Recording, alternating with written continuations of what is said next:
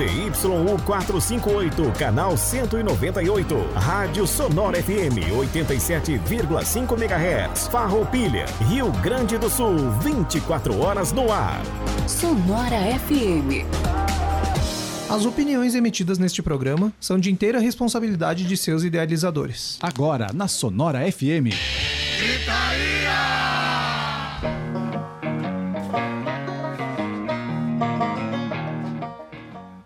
Muito boa noite, meus amiguinhos da Sonora FM. Está no ar mais um programa Gritaria. Agora há pouquinho tu conferiu aqui no playlist Gritaria The Doors Break Through, The Red Vinyl Strings, One or Two, Modern Kid, Júpiter Maçã, Interstate Love Song, Stone Temple Pilots e Uma Mulher Cowboys Espirituais. Ah, o som do, do The Doors foi um pedido especial. Quem que foi, Jorge? Cabelo, nosso camarada Cabelo. Aí, é, não, é outro cabelo. É Gia Carlise. É outro cabelo. Tem vários cabelos. Tem vários cabelos. Nessa cidade tem muito cabelo.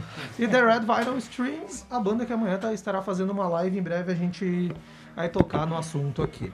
O programa de hoje tem um conteúdo histórico. É isso que dá a gente ter um professor cuidando da nossa pauta, né? Traz pauta inteligente pra gente.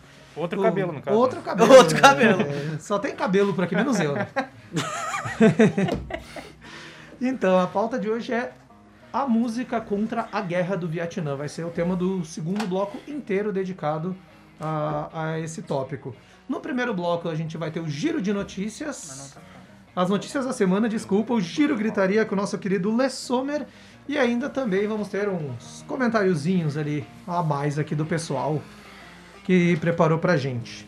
Não se esqueça de seguir o programa Gritaria nas redes sociais, facebook.com.br programa Gritaria e no Instagram, arroba programa Gritaria. Quer fazer o programa com a gente? Manda um WhatsApp pra nós, 549-9930-6504. Vou repetir pra ti que não entendeu, 549-9930-6504. Além de nos acompanhar pelo 87.5 na Sonora FM, pode nos acompanhar também pelo aplicativo da Sonora, que tem disponível para celular, tanto Android quanto iOS, nos radiosonora.com.br ou também pelas lives que estão rolando tanto no Facebook da Sonora FM quanto no Facebook do programa Gritaria. Aqui na bancada hoje nossos meninos de ouros estão a postos aqui. Edu Off, Jorge Rosseto e Lê Sommer. Muito boa noite, meus queridos. Muito boa noite. Muito boa noite, senhoras e senhores. Como é que os senhores estão? Bem, sempre, dá sempre tempo feio nas quintas quando a gente chega, né? Sempre dá uns dias bons no início da semana. Chega aqui, dá frio e chuva nas, nas quintas, mas a gente vem para alegrar as noites de vocês. Ah, importante ressaltar para a galera participar, comentar nas lives, seguir a página e mandar os feedbacks, né? Se estão curtindo É, o programa, inclusive estão pelo achando. O WhatsApp o fa- já passou, um né? a direto. Façam um programa com a gente, comentem as lives, mandem mensagem, mandem seus recados, peçam um abraço, peçam o que quiserem. Só não vamos tentar fazer piadinhas com, com o apresentador aqui, que ele não vai cair. A gente E não espera, tem cabelo. E não tem cabelo. e não precisa. Então a gente já vai ganhar tempo e vamos pro tópico inicial já. Lê, tá hora de brilhar com o giro gritaria. O brilho, o brilho do giro. Vamos lá então, galera. Em 1947, no dia 16 do 7, nascia Thomas Boggs, o baterista da banda The Box Tops, de 68. Em 1952, nascia Stuart Copeland, o baterista do The Police. Em 1959, era, era lançada e gravada, na verdade, a música Poison Ivy, que foi uma música muito famosa, que foi regravada por vários artistas, inclusive a nossa querida Rita Lee, gravou a versão Erva Venenosa, que era uma música que originalmente falava não sobre a erva venenosa que a gente entendeu na- no BR, mas falava de uma mulher com DST. Acredita? Ah, faz mais sentido, né? em 1966, nascia a banda Cream, formada por Eric Olha Clapton, só. Jack Bruce e Ginger Baker. Aí sim, hein? Em 1969, oh, desculpa, eu me engasguei um pouquinho. Em 1969, o The Who lançava o single I'm Free. Em 1973, o Bob Dylan lançava o álbum, o álbum Pat Garrett and the Billy the Kid. Em 1976, o Allman Brothers se separava. Boa. Depois eles voltaram. Depois eles voltaram 10 anos Mas já- depois. Mas sem o Dwayne já, né, eu acho. Não, o Duane morreu em 71, eu É acho. isso aí, isso aí. É. Morreu antes do... Antes da separação ainda. Depois veio o Dick Betts e tal. DK Betts foi uma, uma boa edição. Uma, uma boa banda pra galera aí que tá nos ouvindo acompanhar. Acompanhar não. Resgatar e escutar, porque vale muito a pena. Vale a pena. Agora sim, agora ela não existe mesmo. É. Agora morreu todo mundo. Em 1981, o Jefferson Starship, a banda que saiu do Jefferson Airplane, né?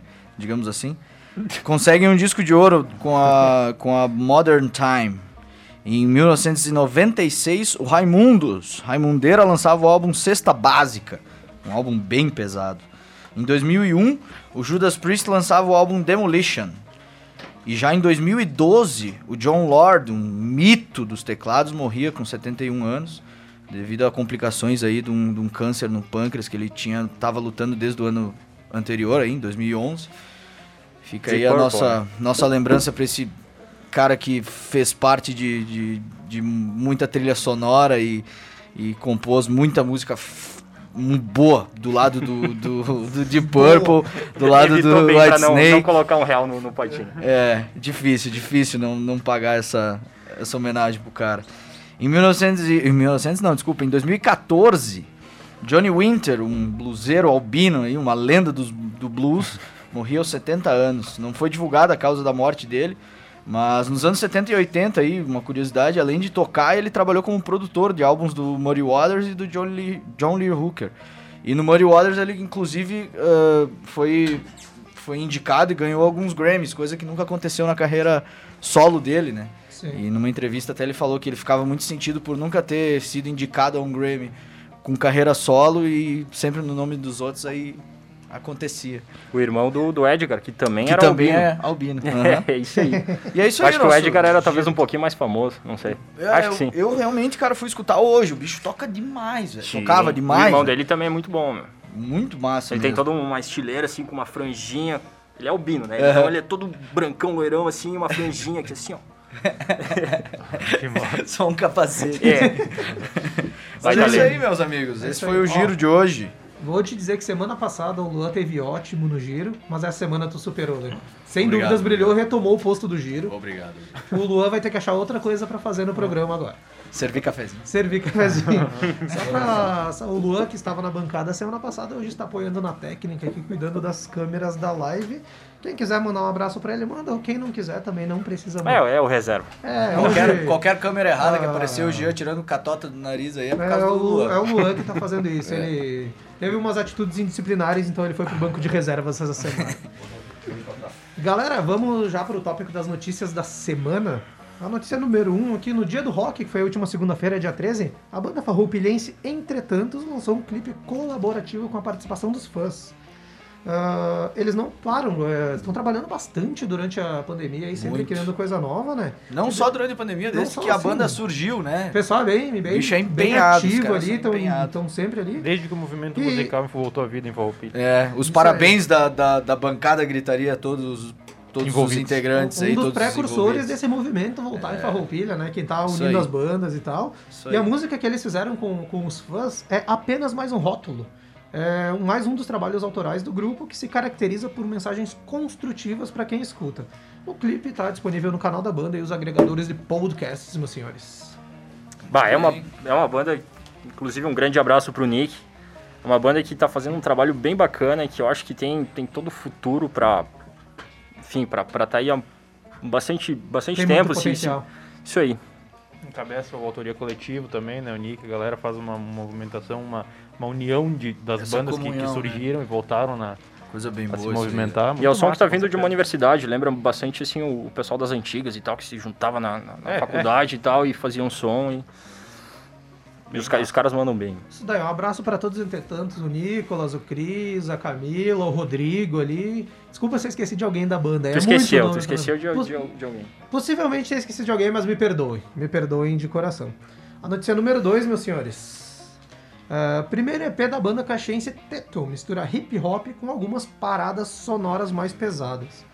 Uma das revelações da cena musical caxiense dos últimos anos, a banda Teto apresenta ao público seu primeiro EP digital, Transmissão Clandestina. Tratam-se de cinco faixas gravadas no estúdio caseiro de Guilherme Matias. Guilhermo Matias, desculpe. Quatro delas já são tocadas ao vivo pelo quinteto, que ganhou visibilidade ao ser escalado para a coletânea Sons que Vem da Serra, lançada no ano passado. Não sei de quem de vocês que estavam comentando hoje de tarde, acho que o Luan estava na câmera e tá falando contigo, né, Jorge? Sobre eles. Ah, sim, foi o- até a indicação, mandar um abraço para um, pra um camarada, pro Diego Wolf, que ele também mandou essa indicação pra, dessa banda de Caxias pra gente no, Instagram. E sempre que quiserem também mandem indicações de bandas aí da região, bandas que estão certeza. começando, mandem pra gente. Sempre que lembrarem. Um salve aí pra banda Teto e pro Diego Wolf. Bah, e os guri mandam um som pesado, meu. Um som bom. Eu acabei não escutando ali como é que, como é, que é isso daí, cara. Cara, que cai- caiu bem pro atenção. programa de hoje. A gente vai falar de música de protesto no, no segundo bloco. E os caras os cara não tem pena. Os caras falam bem no som e. Cara, os caras meteram até pau no prefeito, meu. Que eu acho que, que, é, que é bacana, meu, porque essa, tipo, a diferença começa, começa perto de nós. Prefeito de Caxias do Sul, né? É, da cidade daqui. Isso aí. E que é, teve toda a questão de impeachment e tal. Ah, E- não, do antigo prefeito Daniel Guerra ou do atual? Acho que é do antigo, né, Do cara? antigo, tá. É, porque.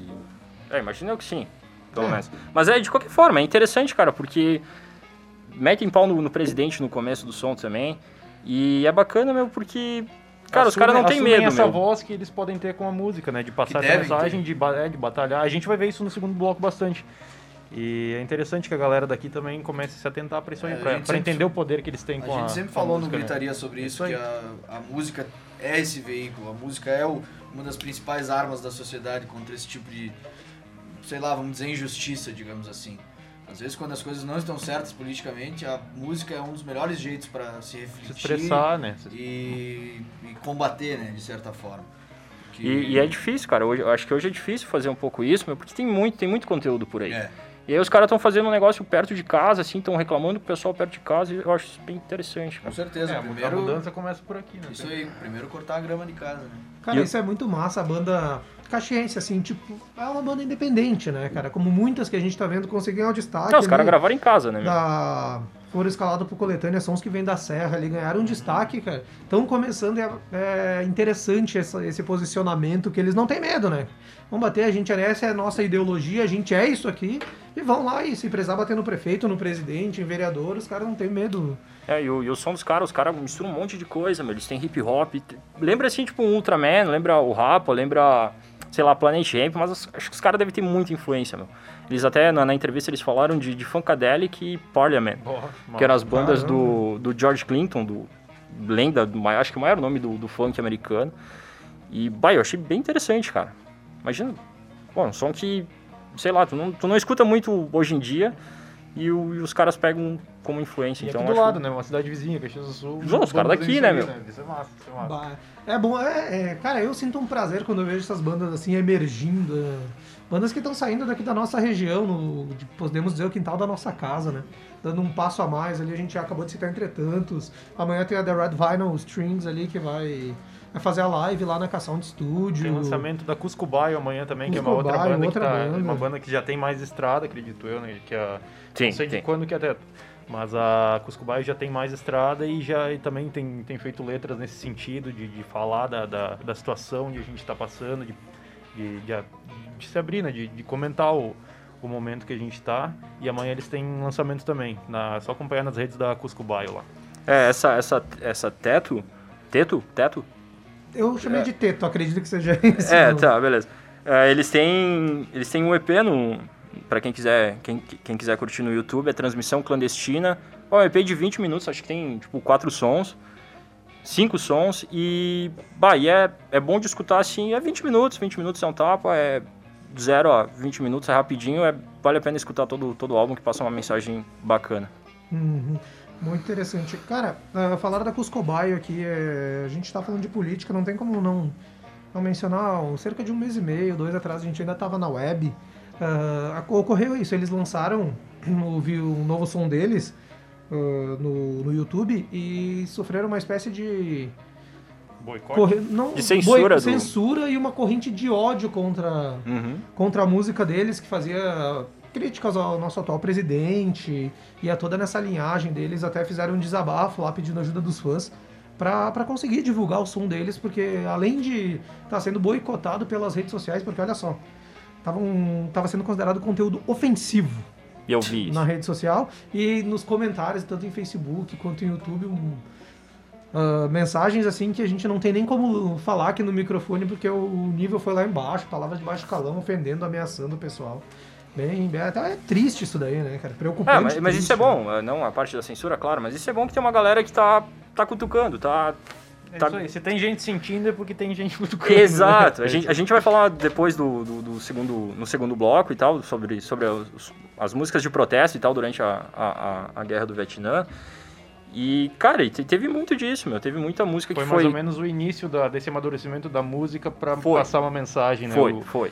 Com- Bom, depois a gente vai falar. E te- é, e teve muito isso de boicote, teve muito isso de censura.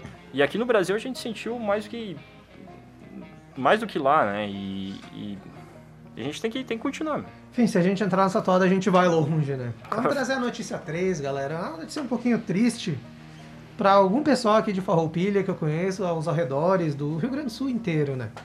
O pessoal já tava com o ingresso comprado para ver o Metallica, que a princípio seria agora em abril, teria sido em abril na Arena do Grêmio. Foi transferido primeiramente por causa da pandemia do coronavírus para dezembro, não mais na Arena do Grêmio, daí sim na Fiergues. A notícia que saiu hoje de tarde agora, shows do Metallica no Brasil devem ser adiados para o final de 2021. A banda que já deveria ter tocado aqui no Brasil, com a, Gre- a Greta Van Fleet e a, o Eagle Kill Talent, que quem não conhece a banda, é o vocalista é o Jonathan Correia, ex-vocalista da Reação em Cadeia. Mas os shows estão planejados, programados principalmente, informação extraoficial para acontecer somente daqui a 15 meses, senhores.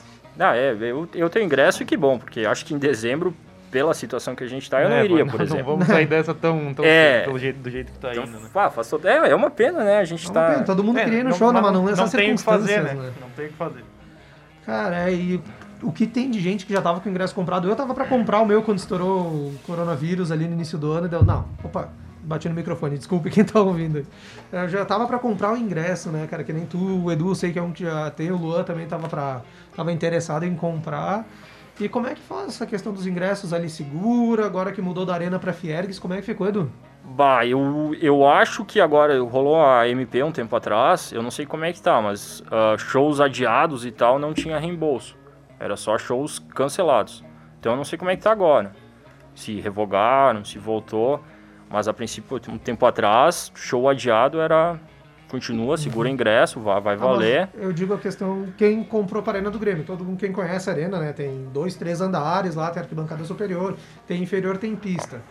Ah, não tem nenhuma diferenciação de valor quem comprou na pista, Tá, quem comprou nem- na superior, eu- que é a Fiergues, é um estacionamento gigante, né? Vai Sim, sim. Vai ter provavelmente duas pistas, né? Vai ter a pista normal e a pista prima. Eu, nem sei se eles chegaram a divulgar alguma coisa de, ficar- Sim.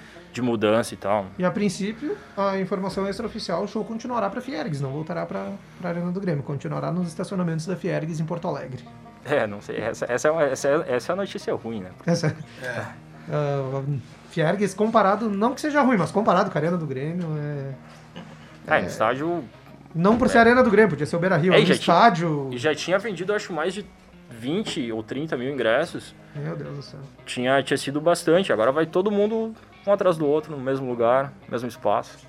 Uns que pagaram 700, outros que pagaram 200 no ingresso, todo mundo juntinho lá. É, junto daí no não sei, daí tem que ter algum tipo de compensação. acho. É, que nem eu lembro que eu acho que o Luan até foi ele a, que a namorada tempo atrás, compraram o ingresso pro jogo do Soldier, né? Que era pra ser no Pepsi on Stage, se eu não me engano. Isso aí. E depois foi adiado pro. Foi adiado, foi transferido pro, pro, Pro opinião. Opinião. A diferença de, dos ingressos lá, né? De quem tinha comprado, deram duas cervejas. Bah. O pessoal deve ter ficado feliz lá. É, o- Mas com o preço que estão cobrando a cerveja, deve ter emparelhado o ingresso. O Luan eu sei que ficou tranquilo porque comprou o ingresso mais barato. É, e porque tomou as duas cervejas. Tomou quatro, ainda tomou da Jenny. Tomou. Os caras aproveitam que o Luan não tá no microfone pra dar uma difamada no Ah, cara. não pode falar nada. Pedrejar o índio. Então eram essas notícias da semana, meus queridos. Vamos pra agenda de lives, Jorge. Vamos, a gente tem. Separei três lives essa semana. Uma a nível nacional, uma a nível regional e uma a nível municipal. Olha que luxo. A gente começa pela de nível municipal, que é Red Vinyl Strings, né? A gente já comentou aí, uma banda aí de farroupilha. Deixar claro, quem conhece não é em homenagem ao Felipe nem ao Júlio String. Nem o, é, não, os lendários strings É. aí. Os lendários. Até tocou som da, da Red Vinyl aí antes do programa na playlist Isso, Gritaria, né? One Pra, or two. pra quem não sabe, rola sempre a playlist Gritaria antes de começar o programa, uns 15 minutinhos antes, às 9h15. Acompanhe que a gente sempre seleciona uns sons bem massa aí, sempre tem sons, geralmente tem, tem sons de, da- daqui da região também, Isso. sons internacionais, de tudo. A gente tenta dar uma E atenção pra uma- galera da cidade. Já tocou Entre Tantos aqui, Uma Vida Inteira para Sonhar, foi no- na estreia ainda. E agora tocou a The Red Vinyl Strings. E Mas amanhã- continua. Eu ia falar que se tem 10 mil pessoas escutando, eu acho que 9.800 conhecem o string. E quem não conhece, não tá associando o nome à pessoa. Porque se ver a foto, É. vai saber quem é o String, né? É impossível não saber quem Nosso Irish Boy. Grande Mas- abraço, Felipe String. Irish Boy. é. Segue o baile aí, Então Jorge. amanhã, sexta-feira, às 8 horas, no YouTube da Studio K-Sound, que é a nossa K-Sound Studio, nosso querido K-Sound Studio, né? Case. Grande abraço Estúdio pro Girard. K-Sound no, no YouTube às 20 horas, então tem a live da banda Red Vinyl Strings, Red Vinyl Strings, né, a nossa querida banda aqui de Farroupilha. No sábado vai ter uma live do Gabriel Pensador com a Ivete Sangalo, dois músicos de, né, de nível nacional aí do nosso Brasil, às 22 horas no sábado, no canal do YouTube Gabriel O Pensador. E no domingo tem Frank Jorge e banda às 18 horas no Facebook Relicário do Rock Gaúcho, uma página bem bacana que tem. Então vai estar rolando essa, essa, essa live aí do Frank Jorge e banda. Frank Jorge é um dos nossos ícones do, do rock aqui do sul do Brasil, né? A boatos que tu e o Edu estão ouvindo bastante Frank Jorge ultimamente, né? Muito Frank Jorge. Eu sempre ouvi, é, ultimamente. Não, acho que foi, o- foi, foi, Foi o foi o Nick. Ó, o Lê tá muito zoeiro hoje, ele tá só, tá só Ele tá quietinho aqui, só dá uns... É, ô Lê, por que tu tá assim com teus amiguinhos hoje? Eu não sei. Que vocês falaram que ele se veste igual criança, eu acho. É, é exatamente por causa disso. Mas é, tu, tu é feliz se vestindo assim, Lê? Totalmente. Então não tem por que mudar. Pode vir com a tua camisa do Bob Esponja semana que vem. Ah. Ah, calça quadrada, o que tu quiser, cara. Ficar à vontade aí. São essas que separou Meia pra nós. Essas Essa lives dessa semana. Querem que eu repita? Pra quem não notou, talvez. The Red Vinyl Strings. Às, vin- ó, às 20 horas de sexta, Red Vinyl Strings no, no estúdio K-Sound, no, no ca- canal do YouTube, né, do, do- da K-Sound. Sábado, Gabriel Pensador e Ivete Sangalo às 22 horas no YouTube, Gabriel O Pensador. E domingo tem Frank Jorge e Bandas, 18 horas, no, no Facebook Relicário do Rock Gaúcho. O Gabriel Pensador, pra quem não segue ele, é bem bacana seguir também, que é um cara bem... É um pensador. É, não, é um cara que posta bastante coisa, tá sempre... Ele sempre... pensa bastante. né? Aí já teve uma polêmica rolando aí na cidade de Farroupilha com o Gabriel Pensador, né? É, procura, botem no Google que vocês vão Um encontrar dia a gente fala coisa. também, um dia a gente fala. É interessante explanar, porque, né, acho que o cara saiu meio que como uma imagem meio ruim aqui É. na cidade e não tinha nada a ver, né? A gente vai trazer, vai trazer com mais Eu calma esse tópico dessa. aí. Então, tu, quando tu Porque não tu tiver tava na lendo gibi, tal... É. Ah, não, brincadeira. Tu tava jogando teu videogame quando tava acontecendo Tava polêmica na cidade. Mas faz uns anos já, faz o quê? 10 anos já isso aí. Então, galera, vamos aproveitar. Hoje a pauta é que nem Obrigado a gente falou. por Lu. Só ele me respondeu. Ah, vamos seguir aqui. A pauta hoje, que nem eu contextualizei no início, é a música contra a guerra no Vietnã. É uma pauta histórica, né? Que pra gente entender é bom contextualizar. Eu preparei um textinho aqui, tomei essa liberdade de textico. preparar um textinho pra contextualizar e situar a galera do que estava acontecendo naquela época. Então, peço a licença dos senhores pra para trazer esse, esse breve texto para o vontade. público. Por favor. Então, a guerra no Vietnã, pessoal, ela começou em 1959 e foi estendida até 1975. E o que que foi ela? Foi enfrenta- enfrentamento entre o Vietnã do Norte, comunista, e o Vietnã do Sul, capitalista na época. Ambos lutando para fazer a unificação sob seu domínio. Ou seja, o Norte comunista queria dominar o Sul para implantar sua ideologia e o Sul capitalista queria fazer a mesma coisa.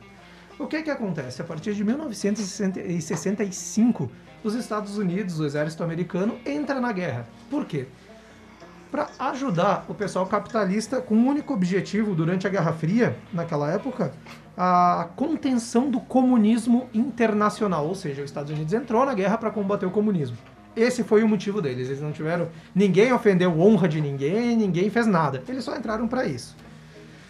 É, eles inventaram um lancezinho Eles lá de um lá- navio que foi bombardeado como desculpa pra entrar ah, na guerra. Eu quero matar uns comunistas, Era eu vou tipo pra lá. Foi duas criancinhas da segunda série brigando e chegou os Estados Unidos da oitava lá querendo cagar uns pezinhos a pau. Foi basicamente Tinha, isso. tinha a teoria do, do comunismo em dominó, ou dominó do comunismo, Sim, alguma sim, coisa é, que assim. vinha dominando alguns países ia chegar Isso, e eles que, queriam que, que frear todos, essa... que todos os países que faziam fronteira com, aque- com o país comunista ia se tornar comunista e assim por diante. A gente Meu já tem Deus uma, do uma invasão comunista no. Comunista! Baita.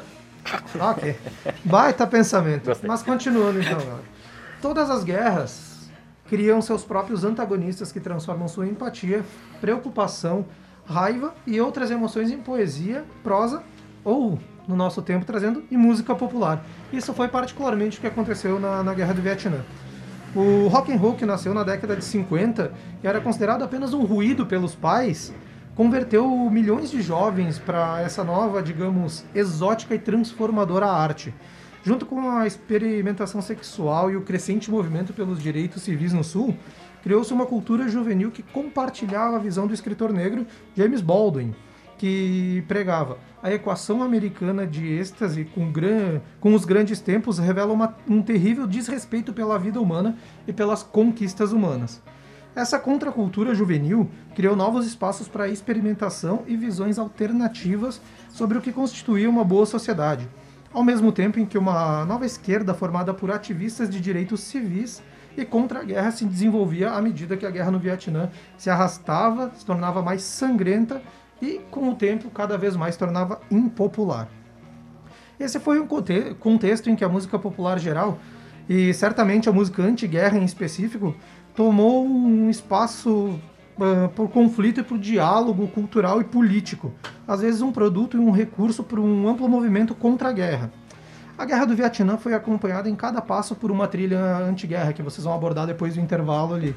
E tocou vários tons, da melancólica e comovedora, enfurecida e sarcástica, temerosa e resignada. E isso capturou o longo e desmoralizador impacto dessa guerra. E como o próprio movimento anti-guerra começou sem uma audiência significativa e foi crescendo gradativamente até chegar a pessoas críticas no término da guerra, lá por 1975. Mais alguma coisa a acrescentar antes da gente entrar de fato no assunto depois do intervalo? Ah, eu creio que seja isso por enquanto. É, não. vamos lá, vamos lá. É isso daí. Então, galera, vamos mandar uns abracinhos pro pessoal aí que Uns tá... abracinhos. Uns abracinhos. Os abracinhos, é, um pouquinho mais íntimo, assim. Os tá. amiguinhos. Os amiguinhos, abracinhos, é tudo no diminutivo pra... pra Tá querendo pro- diminuir nosso público? Não, tô querendo criar uma relação afetiva com o nosso público. Ah, então manda logo um beijo. O nosso públicozinho. Um beijo pra todo mundo, então, pro Sérgio Canei, pra Fernanda e pra todo o pessoal da Objetiva. A Fabiana Ferrari da Mix e a Karen Flores, que tá no, no Facebook mandando ali. Galera, na live do Facebook também, o Luan aqui já compartilhou o link da banda Teto lá que a gente falou em Caxias. Quem quiser conferir o som dos caras, dá um pulinho lá no- nos comentários ali que tá, tá rolando o som deles pra quem quiser ter interesse de conhecer. Um abraço pro Checha É, isso aí, também. um abraço pro Xixi também. Paulo Big um, Cash. Um salve pra todo mundo aí na, na live. Um abraço pro Gui Haupt, um abraço Grande. pro Homero também, um grande amigo meu que tá assistindo a gente aí. Sou meu pai, meu irmão também devem estar assistindo. Um grande abraço pra vocês. Bruna. Tu Não vai, pode voltar. é to- toda semana tu vai fazer isso. Sim, Bruna. sim. Então, galera, lembre-se de seguir o Gritaria nas redes sociais, facebook.com.br programa Gritaria e no Instagram, arroba programa Gritaria também. Manda um WhatsApp pra nós aqui, vem fazer o programa com a gente, manda suas perguntas, sua contribuição sobre essa pauta, digamos, histórica e rica em cultura também, pelo número 54. Ah, eu perdi o número aqui. 9930. 999 306504. Ah, o cara consegue perder o número do WhatsApp do programa, é sacanagem. Vou repetir pra ti que não entendeu. 549 9930 6504. Galera, dois minutinhos, a gente vai fazer um intervalo rapidinho aqui na Sonora FM. E a gente tá de volta. É dois minutos mesmo aqui. A câmera vai ficar aberta pra vocês verem o que eles ficam aprontando no estúdio aqui durante o intervalo, tá? Dois minutinhos a gente tá de volta, não sai daí. Participe da programação da Sonora FM 99648 2795. Salve, salve galera! Todas as terças-feiras, a partir das 21 horas e 15 minutos, temos nosso encontro marcado aqui na Sonora. Programa Gastotal com DJ Bulim, o melhor das décadas de 80, 90 e 2000. Conto com a tua audiência.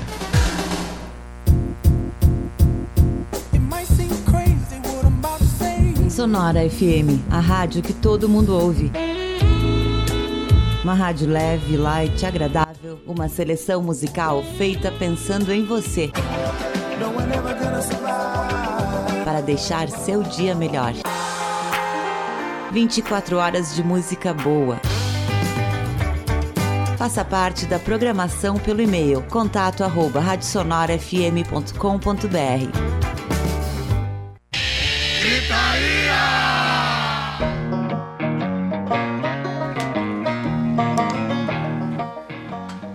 que era rápido, galera.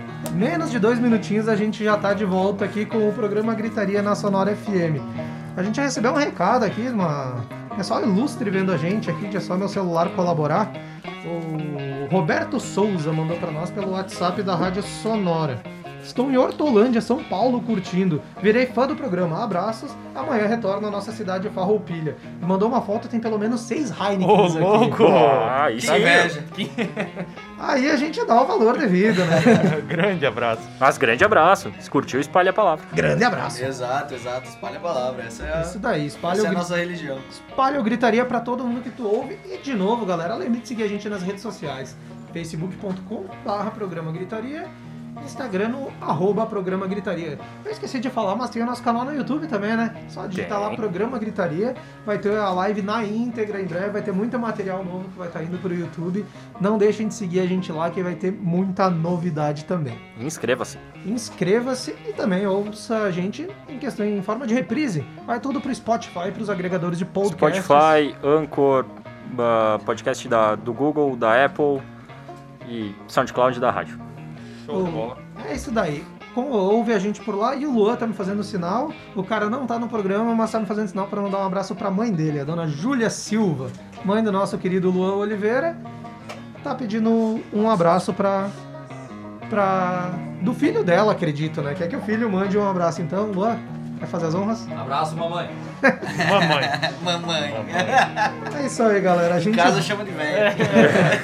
Isso, isso é nos microfones, né? Quando corta, corta a câmera ali, muda, muda o tom. né? Galera, nosso tópico principal, a música contra a guerra no Vietnã. O que, que vocês prepararam pra gente ali? Ah, vamos lá então. A música, a música foi bem importante na, nos protestos. é, a música aconteceu, ela, ela, ela- toda essa, essa questão da, da, da guerra do, do Vietnã aconteceu num, num período bem conturbado e bem, bem ativo na, na, na- na cena cultural do- dos Estados Unidos.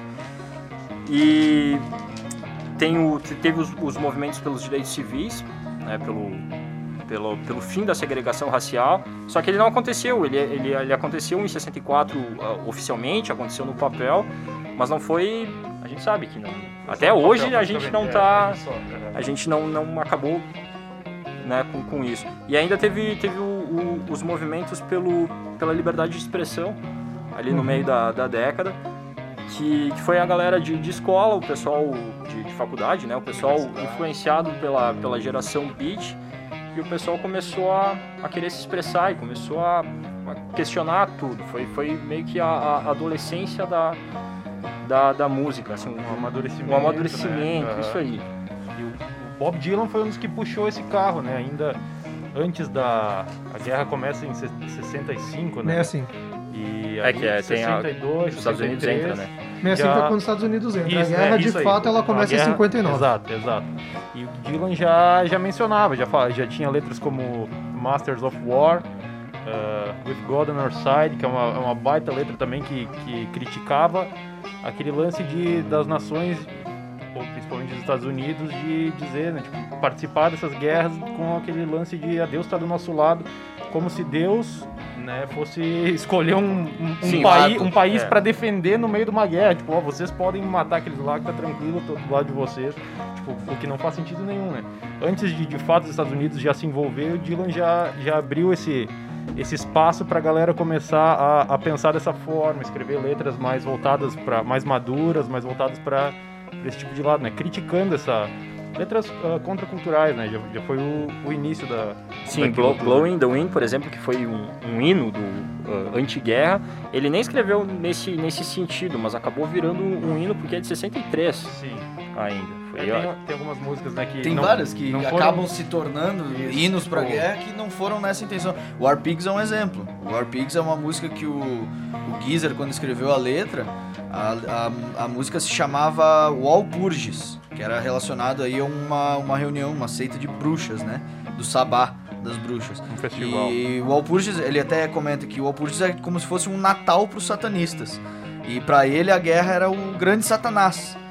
E ainda ele acrescenta dizendo que a música não era sobre política, governo ou qualquer coisa, era sobre o mal, no geral. E ele tava dizendo lá, uh, generais reunidos nas massas, assim como os bruxas em missas negras, para fazer uma analogia, para comparar o, os políticos da, da época deles lá, porque eles, eles o Black Sabbath vem de um, de um lugar pós-guerra, pós-segunda guerra, né? Um lugar todo destruído, que na época, quando eles montaram a, a, a banda, a infraestrutura daquele lugar lá, acho que era Birmingham, se não me engano, uhum. é completamente destruída, pós-guerra total, assim, e, e, um cenário industrial, era completamente cinza. Que ambiente para se viver, pra, né? Pra se fazer uma banda de heavy metal, né? Mas o que eu quero dizer é que, uh, cara, eles não, eles não escreveram a War Pigs uh, relacionado à guerra do Vietnã, só que a música é de 70. Uh, pela época e por, todo, por todos os outros os movimentos das outras bandas, acabou se entendendo, porque quando eles, quando eles levaram essa música pra, pra gravadora, uh, lá dentro os produtores e a banda acharam que, que o Walpurgis era muito satanista. E aí eles decidiram botar como War Pigs para ter um contexto político em cima da, da letra, mas eles não chegaram a mudar nada da letra. A letra é a que nós escutamos ali. Entende? Só tinha um sentido diferente. E, e é engraçado até porque o, enquanto o Geezer diz que a, a War Pigs é totalmente contra a guerra do Vietnã, e sobre como esses ricos políticos e pessoas ricas iniciam as guerras só para o próprio benefício e, e, os pobres que morram por eles. O Ozzy, numa entrevista, disse que não tem nada a ver, que eles não sabiam de nada sobre o Vietnã e que aquilo lá era só uma música anti-guerra. Mas eu não confio na, é, nessa, eu fico com a palavra do, do Ozzy, porque não foi ele que escreveu e ele não estava muito bem durante os 40 anos da vida. É. Mas é, uma dessas músicas que foi adotada por esse movimento anti-guerra, né? Tem a música For What Is Worth do Buffalo Springfield. Springfield. Foi escrita pelo Stephen Stills, Neil Young também fazia parte. Depois eles vieram formar o Crosby, Stills, Nash and Young, Young. também, que é uma, uma baita Nossa, banda. Uma depois, super banda. Depois né? saiu o Young, continuou Crosby, Stills and Nash. Mas enfim, enfim uh, For What Is Worth foi uma, uma letra que eles escreveram sobre também era, falava sobre direitos civis dos jovens, foi eh, na, em Hollywood, na Califórnia, onde eles tinham uns locais onde eles se encontravam, e aí a população começou a reclamar uh, de, dos congestionamentos que rolavam, e daí de, botaram um toque de recolher, às 22 horas todo mundo tinha que... E os jovens acabaram tipo, uh, uh, percebendo que aquilo atingia os direitos deles, né? Tipo, vocês não podem tipo, simplesmente dizer que a gente tem que dormir essa hora e... E aí foi escrita essa música em meio a esses protestos aí, e acabou sendo adotada pelo movimento anti-guerra também, acabou fazendo, porque tudo faz parte daqui. É que do, tinha, tinha muita civis, coisa rolando. Tinha muita coisa rolando ao mesmo tempo, com certeza. Só é do, e muita banda que dava cara, né? Hoje em dia a gente estava falando antes sobre uh, a importância da, do, da posição e do posicionamento dos músicos, artistas e enfim, sabe, da cultura contra esse lance político.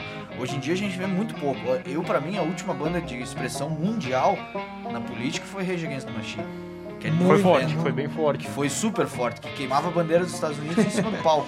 Eu vi até uma notícia engraçada ali que o pessoal mais novo, né, a geração 2000 que a gente chama, há pouco tempo ficou sabendo que o Rage Against the Machine era ativista, era envolvido com a política. ficaram, puto, ficaram puto e começaram a xingar o pessoal da banda. Ah, para, né, velho? Inclusive, aquela capa do, do Rage, que é o que tem um, um monge pegando uh -huh. fogo, aconteceu no, no sim, Vietnã, sim, é, que era, foto... Vietnã era um, era um país que tinha, em sua maioria, adeptos da religião budista, mas era uma religião que não era reconhecida, não tinha seus, seus direitos. E foi um monge no meio da, da rua de um, de um centro comercial, sentou na imposição de, de meditação. Lotus botaram gasolina, tacaram fogo e o cara se queimou vivo em, né, por aquele, aquela, em protesto por isso. Né? Protesto. Pô, muito forte. E aí foi parar na, na, capa do Rage aquele monge pegando fogo. Aquela mítica. Boa, não, não foi na, na guerra do Vietnã isso aí, não? Pode ter sido durante a guerra. É, não, foi, foi, foi um. um Olha só que gancho do... sem querer, né? É, isso. Também contra, contra a guerra.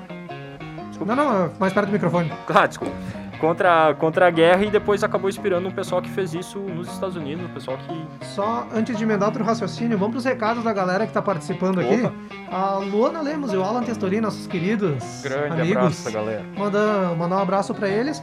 A Duda Batistel, faz parte da equipe também, faz as artes de pauta para ela, tudo a arte que, tu, que vocês viram aqui na live, tudo que a gente compartilha, é tudo responsabilidade dela. A de chateada pela notícia do Metallica que a gente deu no primeiro bloco. E o Homero Marcola tá mandando pra gente aqui que a mãe do Lê chama ele de Lezinho da mãe. Opa! Da Ah, mãe. o cara me quebrou. Vai lá, Lê, tem a defesa agora que a gente É, disse eu não vou ter defesa nenhuma, não é mentira. Já falaram que ele se veste que nem criança. Não é nem agora- mentira, velho. Isso aí, vamos voltar então pra pauta. Ah, quer continuar, Lezinho da mãe? Eu posso passar pro Edu. Não, cara, pode passar pra Edu. Então vamos lá, Eduzinho da mãe.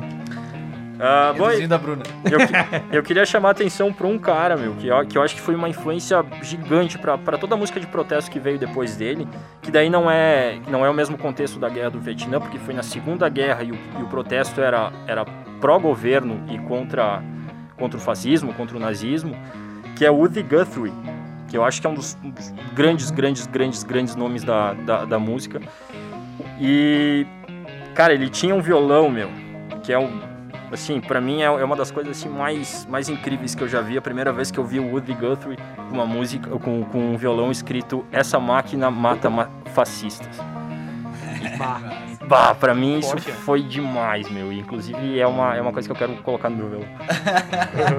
Que- tá, peraí. um baita Tu, tu vai se autodenominar uma máquina que matava fascistas? Não, o violão, né, meu? violão. Ah tá, eu pensei que tu ia botar na tua lápide. O violão assim. mata fascistas, né, cara? Mas daí tu vai ter que começar a compor. né?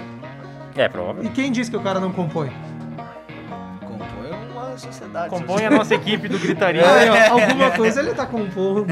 Enfim, E- outro falando em com... Pode continuar. Ah, tá, não, eu só ia falar que o Woody Guthrie mesmo, ele não, ele, ele já tava bem mal na, na época da, da Segunda Guerra, inclusive acho que ele morreu em 67, mas ele deixou um filho, Arlo, que esse sim, esse sim foi bem, foi bem ativo nessa época, escreveu uns sons de, de protesto, inclusive um som, um, um blues, ah, que ele, narrativo, assim, que ele, que ele fala de 18 minutos, que acabou virando um, um clássico do, do Dia de Ação de Graças.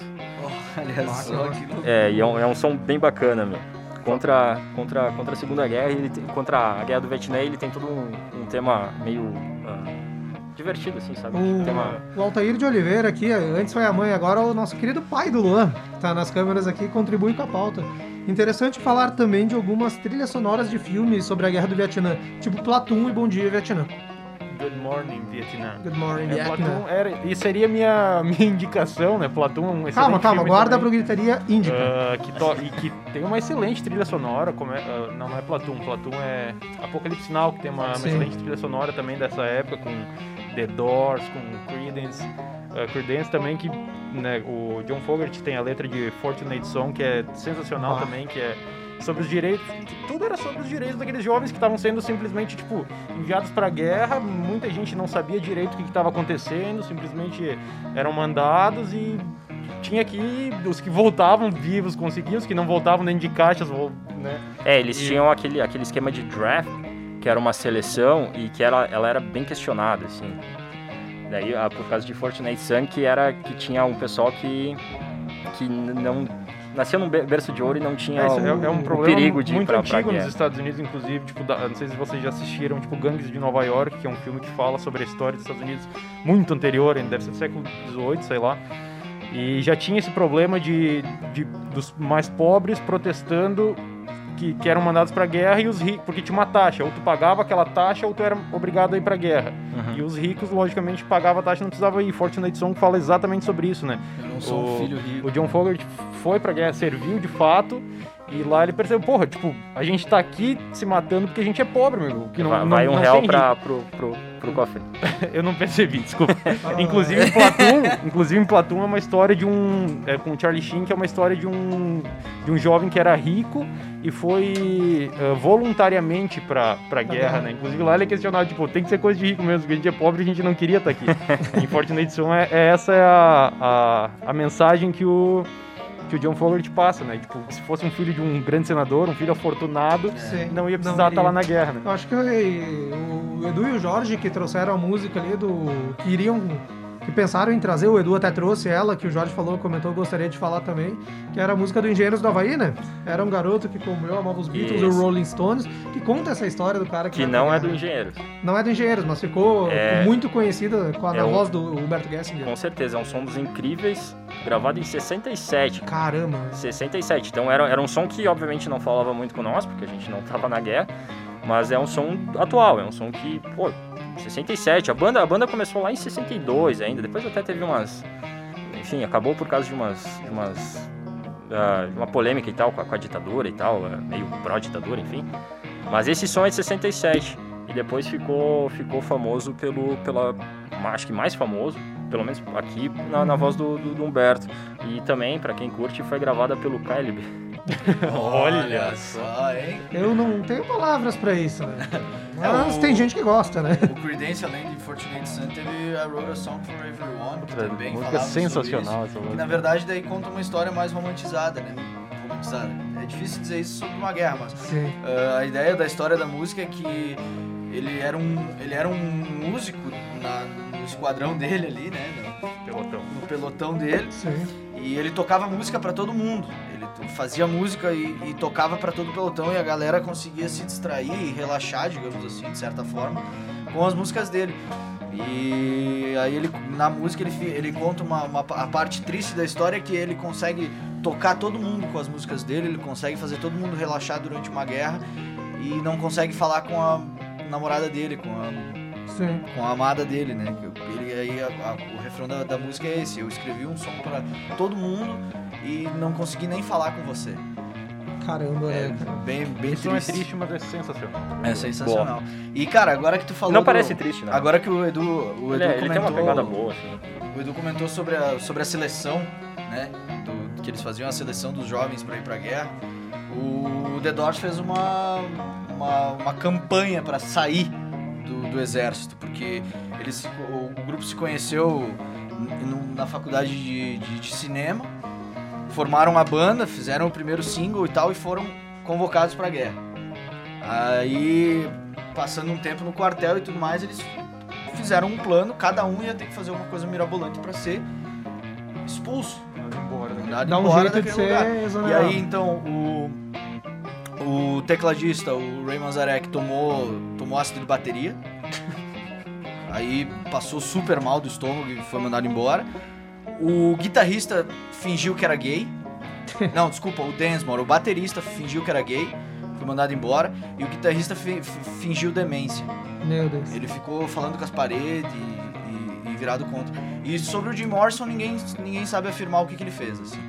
O Jim Morrison, ele só pegou e saiu. É, Ele não queria ficar. Um Não, não. xamã que veio É, lá, pegou foi- e ele. Tipo, ca- cara, tem uma, eu vi isso numa, num documentário do The Doors e tudo mais, e eles falam assim, cara, se existisse uma nota pra sair, assim, de 1 a 10, o Jim Morrison tinha, tinha tirado 10 pra ser mandado. Mas o que ele fez não, não foi dito lá. O Elvis foi sele- selecionado. O Elvis, O Elvis, foi selecionado em inclusive- não, mas 59. o Elvis foi assim, né, o queridinho. É, não, não, É, é, toda uma situação Ele diferente. foi lá o Elvis tocar, era quase a imagem do é. exército na época. Ele é a né, imagem dos? Estados Unidos, né?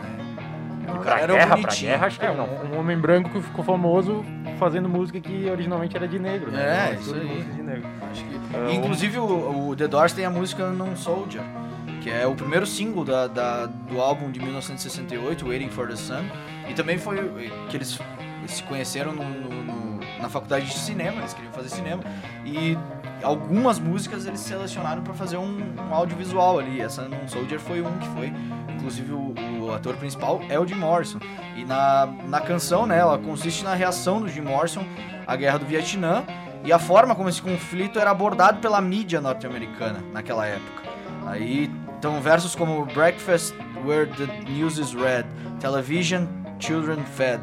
Era uma, uma alusão de como a televisão a- lavava a mente das pessoas enquanto elas estavam em casa, tranquilas, jantando ali, olhando as, os- as notícias sobre a guerra e não tinham noção de como realmente era, porque o que a Sim. mídia É norte-americana maquiado, né? passava era o que todo mundo acreditava. Seja criança, seja adulto, era todo mundo, assim, ó, incondicionalmente transmitido uma lavagem cerebral. E aí no meio da, até no meio da canção, porque assim, o The Doors é bastante teatral nos shows também. E no meio da, da canção eles reproduziam como se fosse o, o Densmore dando. O Densmore não, o, o guitarrista dando um tiro no, no, no Jim Morrison, ele cai no chão. E aí depois gera toda uma, uma volta na música e quando volta eles estão celebrando o fim da guerra Sim. sabe? Mas durante essa, durante essa, essa transição da, da morte do Jim Morrison e da celebração do fim da guerra, mostra que, poxa, quantas pessoas tiveram que morrer pra, pra gente poder celebrar um fim de uma guerra. Ah, é. Então, É, Muita gente tinha aquela visão de, nossa, os, jovens estão sendo mandados para lá para defender a nossa liberdade, para salvar. Tipo, era, era isso que a, que a mídia fazia as pessoas acreditarem, que, era, que tinha um motivo para estar indo lá, Que tinha né? um Que motivo. tinha os mais conservadores. Mas até essa- hoje, o pessoal que é enviado pro exército aí nos Estados Unidos, é como se fosse uma honraria servir o país deles. Aconteceu na Guerra do Vietnã, aconteceu na Coreia, agora mais recente que a gente acompanhou a Guerra do Iraque. O pessoal tem até um filme que é o Sniper americano que retrata o cara que vai lá, o cara fica completamente alucinado da cabeça porque tava vivendo aquilo lá, mas pra ele, ele tá fazendo uma coisa grandiosa Sentir heróico, né? anti-heróico em honrar e entre aspas honrar o país dele indo fazer matança no Oriente Médio, sabe? Isso não muda, isso é cultural nos Estados Unidos, né? É, Tem até- algumas pessoas que vão contra, que nem o Lê citou, o pessoal The Doors ali agora tem essa esse Essa pessoal anti, essa foi maior, até foi né? o movimento anti-guerra até foi maior do que porque também tiveram músicas Make ah, love, not war. Isso aí. Também tiveram músicas apoiando né, o- o- os Estados Unidos na guerra, tipo, alguns mais conservadores, tipo Merle Haggard, que é um, é um grande cantor country. Na, hoje ele mudou a, a opinião dele, mas na época ele escreveu uma música que era Oak from Muskogee, falando de Oak, né, que eram os, os habitantes de, de Oklahoma, Mus- Muskogee, uma cidade lá, e, e falando que, né, tinha um jo a, a- a ideia dele era, escrevendo a letra, era que tipo, jovens estavam indo, ah, abdicando da sua liberdade para salvar a liberdade dos outros, então apoiando aqueles jovens que estavam sendo enviados para guerra, que estavam fazendo a coisa certa e tal, Uhum. falando co- contra os movimentos contraculturais, que foi o movimento hippie, que foi o movimento dos direitos civis. E falando mal dessa galera, tipo, né, a, a- a letra começava We don't smoke marijuana em Muskogee, que era um, uh, teve esse lance das drogas no movimento hippie, que Sim. teve esse boom. E com o tempo ele acabou. Algumas bandas até uh, regravaram a, a- essa música dele como forma de, de paródia, né? Cantando como. E ele acabou até mudando, ele falando que ele era um. que ele foi um, um cara tolo por estar por tá falando daquela maneira e na- naquela. Sim. Porque ninguém. quase ninguém sabia direito o que estava acontecendo, né? Tanto é que hoje ele tem essa música, uma versão dessa música ao vivo com o próprio Willie Nelson, né? Que é um grande ativista da, Grande da tal da marihuana, um dos grandes, Bah, uma das é um- grandes é um lendas country viva popular, até hoje. Aham, um som bem popular. Na, É na época foi sucesso, porque tipo, era um som pró-guerra, um som pro- a- ajudando, e os mais conservadores com certeza gostavam. Sim. O country era uma música, né? de conservador. Pra, ah, de conservador, com certeza. O- Ah, mas para continuar no country, eu queria, eu queria trazer outro Sim, som, à vontade. que é do Country Joe McDonald, que, que era, era Country Joe and the Fish, o nome da, do grupo. E o nome do som é Feel Like I'm Fixing to Die Rag. Ah, e tem, tem uma letra que é muito, muito pesada, que é Vamos lá, pais, não, ah, pais, pais mesmo, não hesitem, mandem seus filhos antes que seja muito tarde. E vocês podem ser os primeiros na sua quadra ou no seu bairro, Seu enfim, quarteirão, no seu quarteirão, a trazer o seu, o seu filho de volta numa caixa. um. Ah, é. Porque é uma, foi uma forma satírica que ele achou pra fazer uma propaganda pra guerra, né? Ah, vamos lá, mandem seus filhos pra Isso lá. era bem nessa vibe, né, isso aí. numa vibe mais, todo mundo fazia umas letras mais pesadas, assim, falando. pra- E ele, ele tinha servido de fato, ele sabia do que ele tava falando. E na, na hora da música ele fez de forma mais satírica, né? Então E esse- falando, tá, esse é vamos um- lá, pais, mandem seu... Tinha toda aquela propaganda dos Estados Unidos pra, pra mandar. Ele dizia, vamos lá, mandem seus filhos aí, né? E essa, e essa parte é muito pesada. É, né? meu, é Sejam pesado. os primeiros no seu quarteirão, Só até que é seus num- filhos de volta num caixão. É numa isso dá vibe diferente, é uma vibe pra cima. Esse som é bem o The Guthrie. Aham. Esse som é bem, bem essa vibe. E, galera, assim, ó, o nosso outro membro da equipe que tá participando de fora aqui, o nosso querido Cabelo, o Léo de Tade, tá mandando aqui, lembrem de comentar que os Estados Unidos perderam essa guerra. Sim, com certeza. É, não, não necessariamente. Militarmente falando, eles tiveram êxito. Eles não. Muita gente fala que eles tomaram pau do, do Vietnã e tal, mas militarmente falando, eles tiveram êxito na missão deles. Eles não tiveram. Na, na missão, na parte militar da missão. Sim. O Vietnã teve muito mais base, muito mais gente morreu com certeza, porque é o país inteiro, eles, o- além de tudo, eles matavam até gente que. Porque as- tu não tinha como saber visse... quem era vietnamita, quem era Vietcong né? Então, tipo, às vezes os caras chegavam, eles dizimaram uma, uma, uma vila inteira, mataram mais de 500 pessoas, porque um, eu não, agora eu não lembro o nome da vila, mas eles chegaram e disseram que talvez tinham Vietcongs ah, infiltrados dentro de, uma, de um vilarejo. E aí os caras, e daí tipo, aquele vilarejo, eles sempre saíam pra ir pra feira e tal, pra comprar mantimentos, e aí os caras pensaram assim, ó, vamos lá, quando, quando eles saírem pra feira, a gente vai lá e ataca, porque os que ficarem são Vietcongs. Eles chegaram e dizimaram uma, uma vila inteira, mataram mais de 500 pessoas e não tinha nenhum Vietcong lá. Eram todos vietnamitas ah, do, do lado sul, que era do lado deles. Sim. Eles simplesmente mataram uma galera assim por nada, né? Tentaram abafar isso aí, mas, eh, mas sobre esse essa parte de perder a guerra, na verdade, eles tiveram êxito militar, mas não tiveram êxito no. porque eles tiveram que assinar um contrato quando ah, pressionaram eles a sair da guerra. Ó, vocês- vocês- porque o, o lado da, da RU, da URSS na época, patrocinava o lado norte do, do Vietnã. Sim. E eles também patrocinavam, patrocinavam né, ah, o lado sul. Só que eles resolveram se meter na, no meio da porradaria para ajudar. E daí os caras disseram, ó, vocês não podem eh, chegar e, e se meter no meio assim, vocês podem. Aí eles tiveram que recuar, mas, Mas, militarmente depois, eles, eles foram melhores que O, o... mas o Vietnã hoje em dia é um país comunista. Sim, porque eles tiveram que se retirar e acabaram... Né? Comunista, de novo isso. Ah, galera, o tempo tá acabando, Maia. O que que... Edu, Ah, gente, Bah, eu tenho o Jimmy. Três nomes que não podem ficar fora. vai lá. Rapidinho. Um é o Jimi Hendrix, o som Machine Gun, pra quem quiser ouvir, que é um som pesadaço. Tem o Buddy Miles na, na bateria, que era o baterista da época do, do, do Jimmy. Tem o John Lennon e a Yoko, que, que gravaram Give Peace a Chance, que foi o grande hino dos anos 70 da, da paz, do, que, que acho que foi o, o som do fim da guerra mesmo. Eles lançaram esse som na, naquele protesto, que eles ficaram uma semana sentados na Aham. cama. E Crosby, Stills, Nash Young, a gente falou uh, um pouquinho, a gente falou do som do, do Buffalo Springfield. É, o som é Ohio, que é escrita por Youngs ah, sobre a chacina de Kent State, que foi um protesto, era um protesto pacífico na, na Universidade de, de Kent State, em Ohio, e o pessoal chegou e na pancadaria e foram quatro mortos e Meu Deus. mais nove feridos, inclusive um que ficou sem os movimentos para sempre, pela Guarda na- Nacional. E tem a cereja do bolo do Woodstock também, né? A versão do, do hino nacional americano feita pelo Jimi Hendrix na guitarra. Que lá nos Estados Unidos é muito comum alguns artistas pegarem o hino e fazerem suas próprias versões, homenagear. E ele começou, foi a última música que ele tocou, né? E começou a tocar o hino, a galera aplaudindo. De repente, na guitarra mesmo, ele fazendo sons de. Da, os sons da guerra, tipo explosões, os gritos, os aviões passando, ele fazendo tudo aquilo ali na guitarra, meu, vai, ficou marcado pra história, né? Tipo, só, só quem tava lá viu no, no momento e depois lançaram, no ano seguinte aí acabaram lançando o DVD do Woodstock que a galera ficou, mas é foi mítica essa, essa versão dele do, do hino americano. Lê, rapidão, algum pra finalizar ali que não foi citado?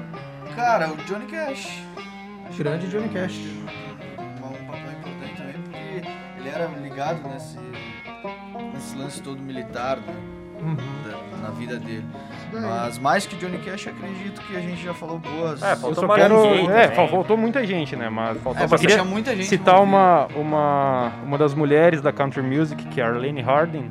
Ela tem uma música que se chama Congratulations, que fala sobre ah, o, o resultado da, da guerra na, na cabeça de um homem. Falando sobre um homem que voltou da guerra totalmente diferente, totalmente mais frio. Vocês procurem a letra Congratulations, Arlene Harding. É sensacional falando Ah, sobre um a som da- mudança da cabeça de um homem depois da guerra. Ah, tem um som da John Bass também, que era parceira do, do Bob Dylan, que o nome é Saigon Bride, a noiva de Saigon, que era a capital Isso aí. Pra encerrar com chave de ouro, a dona Neiva Sgorlaoff, nossa querida mãe do Edu Off, tá elogiando o filho dela, muito boa O Duduzinho da mãe. Ah, um beijo. Dudu da mãe. Um beijo pra mamãe e pro papai. É, falta bem pouquinho pra encerrar. Ah, dizer aqui, uma, o Luan fez sinal pra lembrar, a gente vai botar, pra quem tá assistindo a live, a gente vai botar os links dessas músicas que a gente comentou nos comentários da live pra amanhã. Quem quiser. Ah, amanhã não, logo depois do programa. Quem quiser ir verificar depois todos esses sons que a galera falou. Ah, tem bastante pra- som. Tem bastante som, mas a gente vai fazer esse trabalho. A gente vai fazer. Então, galera, vamos pro, pro encerramento do programa com o nosso último bloco, que é o Gritaria Indica. O que é que vocês trouxeram pro, a respeito desse tema pro pessoal aí que tá ouvindo a gente? Bom, vamos lá, pra, ficar na, na guerra do Vietnã, um cara que eu não falei, pra, justamente pra guardar pro, pro Indica, é Phil Oakes. Ah, Oakes de O-C-H-S. Que, que é um cara que eu, eu curto muito. É um som, é, um é folk, é, é meio parado, é meio lento, é só a voz e violão, mas é um som que eu curto muito. Quem puder parar um pouco na, na frente do celular, escutar o som, ler a letra, eu acho que realmente pode falar contigo. Tem um som que eu, que eu curto muito, que é talvez a minha, a minha ah, linha de música favorita, é When I'm Gone, do, do Phil Oakes, que é, que é no sentido de quando eu estiver morto, Sim. que ele lista um monte de coisas que ele não vai poder fazer quando ele estiver morto e que ele vai ter que fazer agora. Aí tem uma linha que é eu não vou poder cantar mais alto do que as armas quando eu estiver morto, então eu acho que eu vou ter que fazer aqui agora. Isso daí. Jorge. A minha indicação, então, como eu já tinha dito, eu vou fazer uma dobradinha com Martin Sheen e Charlie Sheen, né, pai e filho. O primeiro é o filme Apocalipse Now, de 1979, do Francis Ford Coppola, que é um filme sobre, a, sobre um veterano de guerra que é chamado para fazer mais uma missão, um cara que já estava meio fora da, da, da casinha por causa dos, da, dos efeitos colaterais da guerra, é chamado para mais uma missão, um filme que tem uma trilha sonora impecável, né, que nem eu disse, tem The Doors, tem Creedence, essa galera toda da contracultura, e outro é o Platoon, né, que daí é com o filho do Martin Sheen, o Charlie Sheen, que é um filme de 86 do Oliver Stone, também é um, é um rapaz rico que resolve ir eh, voluntariamente pra guerra, que também é um filme muito bom. Eu acho até melhor o Platoon. Le Sommer. Então, cara, eu gostaria de encerrar com um negócio mais leve, né? Tá, tá pesando. Tu vai ser o mais leve. É, vai ser o mais leve. Eu queria, eh, eu queria indicar aí pra galera assistir os vídeos e as lives do, do Fogert, que ele tá fazendo com os filhos dele, que é denominado Fogert's Factory. Que aí eh, são as músicas do Creedence tocadas só pela família Fogert. É na frente de uma, de uma Kombi toda colorida, assim, bem, bem anos 60, assim, bem massa. Queria deixar aí essa indicação pra acompanhar o Fogert nas redes sociais, que ele tá se engajando bastante, assim como o Gilmour, assim como essa galera mais veterana. assim. E a minha indicação para encerrar aqui um documentário, galera. É de 2003 chamado Sob a Névoa da Guerra. É do Errol Morris. O documentário foi premiado com Oscar, inclusive, por esse, por esse documentário. Ele traz entrevistas, filmagens de arquivo, como é que posso dizer? Leva o pessoal para dentro do, entre aspas, para dentro do que foi a Guerra do Vietnã. Então, Sob a Névoa da Guerra de 2003, Errol Morris é a minha indicação. E com isso a gente vai encerrando o programa Gritaria dessa quinta-feira, galera. Programa rico em conteúdo, rico em informação. Queria parabenizar os senhores por isso daí, o Luan que teve estava aqui fora também e o Léo de Tarde, o nosso cabelo que fez a pauta também. Algum destaque final que alguém queria mandar rapidinho? Faça amor, não faça guerra. Boa. Ótima resposta rápida, velho. Isso daí, galera. Lembrem de seguir os- o programa Gritaria nas redes sociais, facebook.com.br programa Gritaria, no Instagram, arroba programa Gritaria, e mandar o WhatsApp pra nós sempre que tu tiver alguma ideia. 54999306504. Quinta que vem, a partir das 9h15, tem o playlist Gritaria e a partir das 9h30 a gente tá ao vivo aqui nos estúdios, sem o Jorge semana que vem, com o Luan na bancada. Jorge vai ganhar uma folga semana que vem. Não se acostuma, vai ser descontado no teu ordenado do mês ali. Então, galera, beijo pra todo mundo, muito bom tê-los aqui conosco mais nessa quinta chuvosa. Abração, fiquem com Deus, tchau, tchau. Valeu. Valeu. Não sei porquê. A gente tá falando Participe da programação da Sonora FM 99648 2795.